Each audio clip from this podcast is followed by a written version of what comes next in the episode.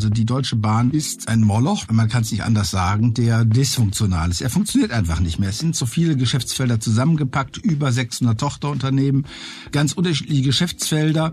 Der Kern der Veranstaltung ist gar nicht mal die Eisenbahn in Deutschland, sondern man hat sich in aller Welt eingekauft und macht Transporte von China nach sonst wohin mit Luftfracht. Da gibt's ganz, ganz viel, was ablenkt und das müsste man ändern.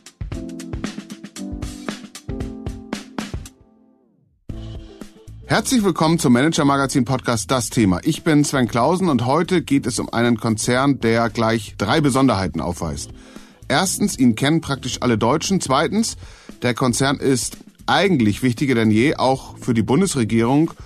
Und drittens, er wird, und hier kommt das Manager-Magazin nun besonders ins Spiel, von einem Vorstand geleitet, der seit Jahren immer schlechtere Leistungen abliefert, der den Steuerzahler dadurch Milliarden kostet und der trotzdem offensichtlich keinerlei Konsequenzen zu befürchten hat. Wir wollen also informieren über den bedauerlichen Zustand der Deutsche Bahn AG. Unser Titel heute lautet Die Unersättliche, warum die Deutsche Bahn ungehindert Milliarden verbrennt. Damit wir das kundig tun können und Sie in ein paar Minuten hoffentlich ein paar neue Erkenntnisse gewonnen haben, habe ich uns den Verkehrs- und Bahnexperten aus unserer Redaktion zum Gespräch eingeladen, unseren Reporter Michael Machatschke. Guten Morgen, Michael.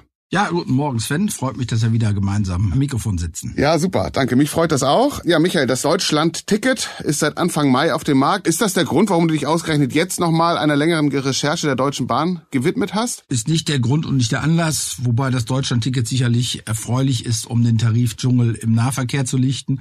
Aber es ist kein bahnbrechendes Reformwerk für das Bahnwesen insgesamt. Nein, der Anlass sind, sind verheerende Zahlen. Außerdem die Tatsache, dass die Bahn ja ein 100% Bundesunternehmen ist, also Staatsunternehmen, unser Eigentum und wir fragen uns, was wird damit und das klärt sich jetzt zunehmend und das, was Wissing als Verkehrsminister plant und auch was die Bahn ihm als Sanierungsplan vorgelegt hat, ist beides sehr bedenklich. Okay, dann schauen wir uns das mal nacheinander an.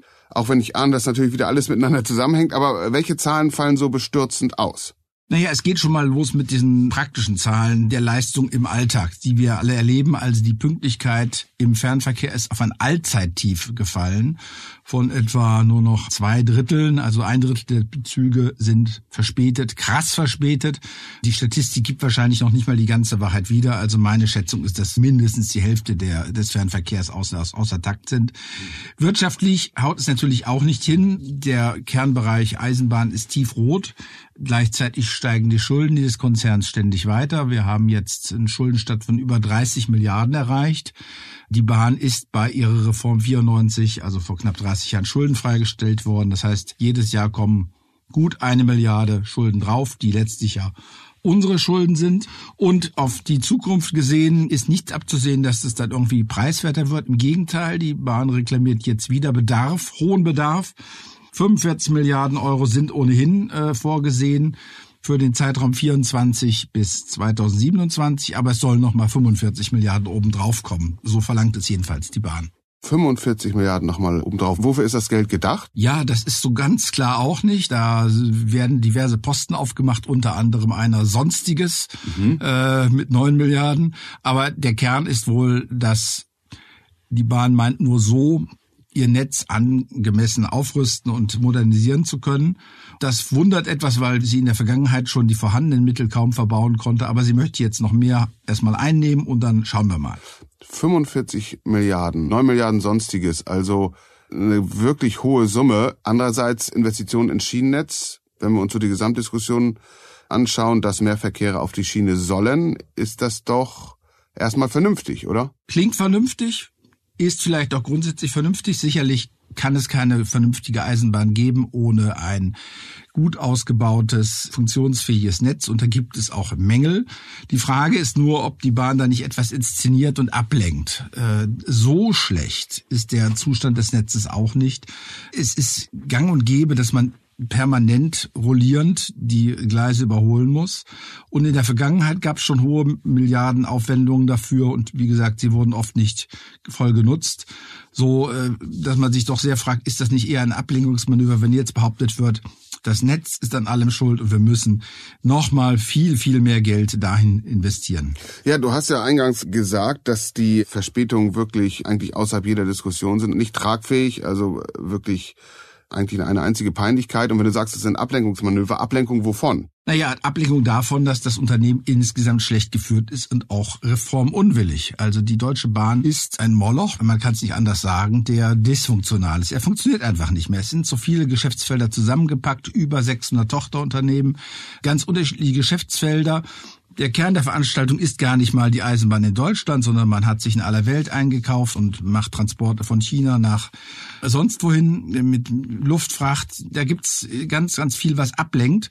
Und das müsste man ändern. Und man müsste sicherlich insgesamt die Strukturen verbessern, sich mehr dem Wettbewerb stellen. All das will die Bahn nicht. Sie lehnt es eigentlich ab. Die Bahnführung pocht darauf, dass es so weitergehen soll wie bisher macht große Versprechungen und hat jetzt als großes Ablenkungsthema das Netz entdeckt. Wenn du sagst die Bahnführung, dann weist es ja vor allen Dingen auf den Vorsitzenden hin des Vorstands. Ja, wie agiert er? Was ist das für ein Mensch? Wie schafft er das immer wieder abzulenken? Ja, der Vorstandsvorsitzende heißt ja seit mehreren Jahren Richard Lutz, ist langjährig dabei, war vorher mal Finanzvorstand. Also durchaus jemand, der in den langen Jahren Mitschuld getragen hat oder Mitverantwortung an der Situation der Bahn, so wie sie heute ist. Er setzt sich aber gekonnt davon ab, er lächelt viel, er gibt sich freundlich und er weist immer wieder darauf hin, dass es ganz andere Dinge sind, die die Bahn bremsen und dass man ja gerne mehr Leistung bringen würde, wenn man noch dieses und jenes bekäme. Also kurz und gut, er agiert nicht als tatkräftiger Manager, sondern mehr so als Apologet der eigenen Fehlleistung.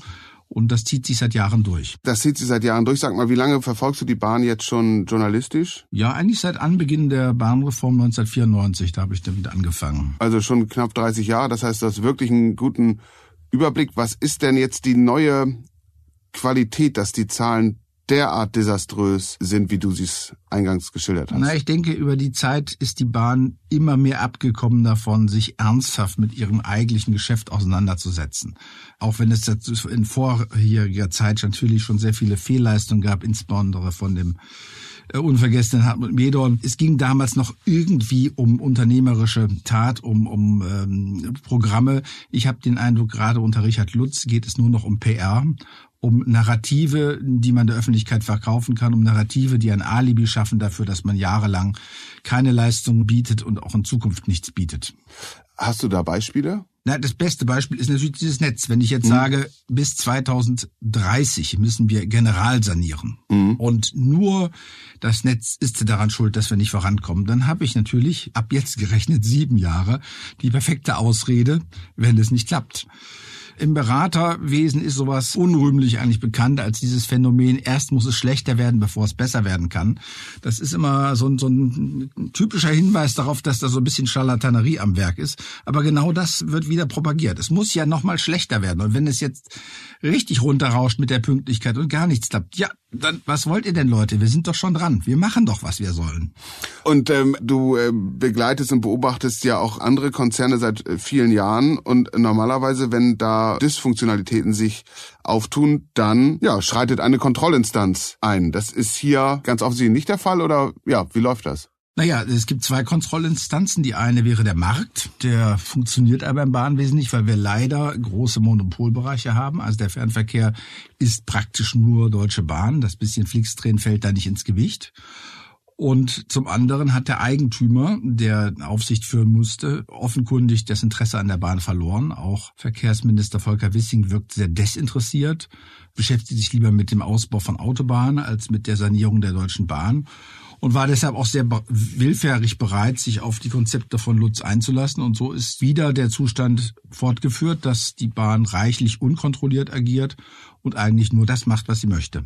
Aber damit wir es nochmal verstehen, eigentlich wäre der Verkehrsminister, in dem Fall jetzt gerade Volker Wissing, wäre schon in der Lage und hätte auch die Einflussmöglichkeiten, da einzuschreiten, ähm, je nachdem, wie er sein Haus und diese Aufsicht organisiert hat. Ne? Richtig, wobei natürlich schon bedenklich ist, dass wir im Zuge der Bahnreform da so einen Puffer eingebaut haben. Die Bahn ist ja seit 1994 als Aktiengesellschaft verfasst. Das heißt, hm. die Aufsicht wird über den Aufsichtsrat geführt.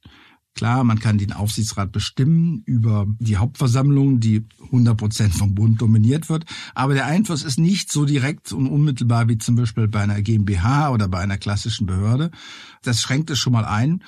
Generell würde ich aber sagen, natürlich muss der Bund aufpassen und äh, der Bundesrechnungshof verlangt das ja auch ständig und sagt ganz explizit, der Bund muss eine Strategie, eine Eigentümerstrategie formulieren, was er von der Bahn eigentlich möchte und wie das funktionieren soll. Und das tut er nicht.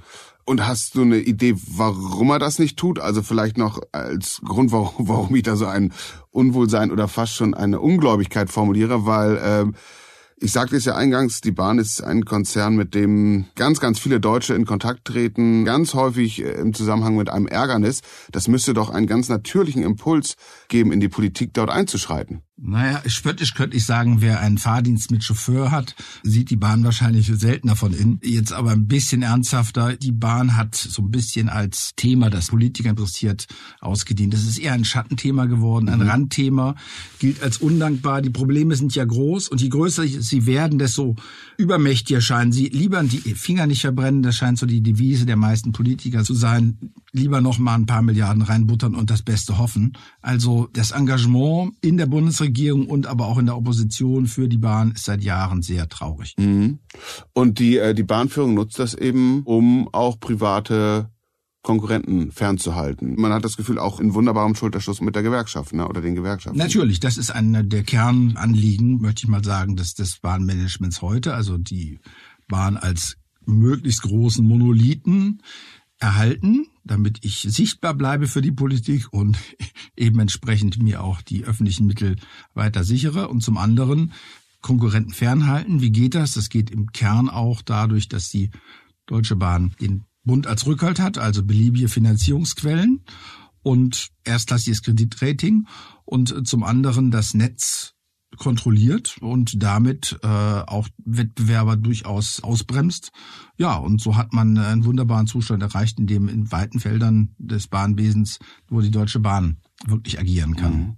Das wirkt vielleicht weniger bezogen auf den Markt, weil da gibt's ja Konkurrenz, so ein bisschen fast wie der öffentlich-rechtliche Rundfunk. Auch der gilt im Kern als gut, aber in der Ausführung großflächig verkorkst und eben ein Milliardenschlund. Wirkt fast so ein bisschen äh, parallel.